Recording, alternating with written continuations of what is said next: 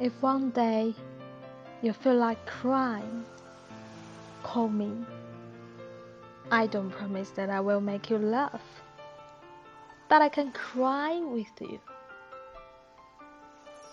If one day you want to run away, don't be afraid to call me. I don't promise to ask you to stop, but I can run with you. If one day you don't want to listen to anyone, call me. I promise to be there for you, and I promise to be very quiet. But if one day you call and there is no answer, come fast to see me. Perhaps I need you.